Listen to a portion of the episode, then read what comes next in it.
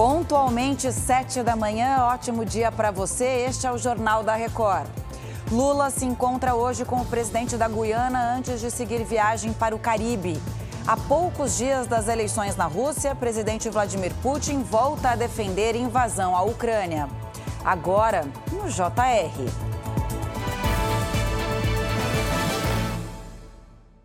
Oferecimento: Bradesco. Comprar online com cartão virtual é fácil. A Polícia Civil do Rio de Janeiro realiza agora de manhã uma operação de combate ao roubo e desmanche de veículos.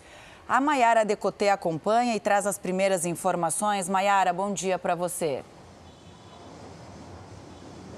Oi, Camila, bom dia para você também. Participam dessa operação agentes da Delegacia de Roubos e Furtos de Automóveis, com apoio da Coordenadoria de Recursos Especiais. Os policiais saíram aqui da cidade da polícia logo cedo em direção ao complexo da Pedreira, na Zona Norte, onde estão os criminosos especializados em roubos de veículos. Camila. Obrigada, Mayara. Bom dia para você. O presidente Lula se reúne logo mais com o presidente da Guiana, com quem deve discutir principalmente a disputa com a Venezuela pelo território de Essequibo. A expectativa é de que o Brasil adote um papel moderador na tentativa de solucionar a crise entre os dois países. O impasse começou quando a Venezuela decidiu criar uma província no território e anunciar a concessão de licenças para a extração de petróleo na região. Depois da reunião, Lula viaja para São Vicente e Granadinas, no Caribe, onde participa da cúpula de países sul-americanos e caribenhos. Promotores do Equador acusam formalmente a gangue conhecida como Los Lobos pelo assassinato do candidato à presidência Fernando Villavicencio em agosto do ano passado. Seis integrantes do grupo são acusados de planejar e executar o crime. Villavicencio, de 59 anos, foi baleado quando deixava um comício de campanha em Quito, capital do país. O presidente russo Vladimir Putin faz neste momento o discurso anual no parlamento da Rússia.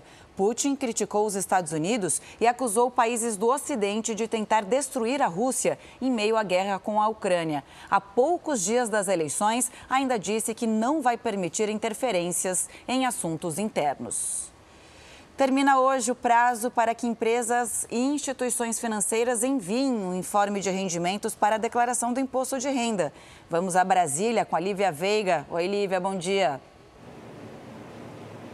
Oi, Camila, bom dia para você, bom dia a todos. Olha, funcionários e prestadores de serviços precisam estar atentos. Aqueles que não receberem o informe de rendimentos devem procurar a área de recursos humanos ou algum gerente da instituição financeira. O não fornecimento do comprovante pode gerar multa à empresa. A entrega das declarações começa no dia 15 de março e vai até 31 de maio. As regras do imposto de renda deste ano, entretanto, ainda não foram divulgadas. Camila. Bom trabalho, Lívia. Chega ao fim esta edição. Outras informações no Fala Brasil daqui a pouco, às 8h40. Até já.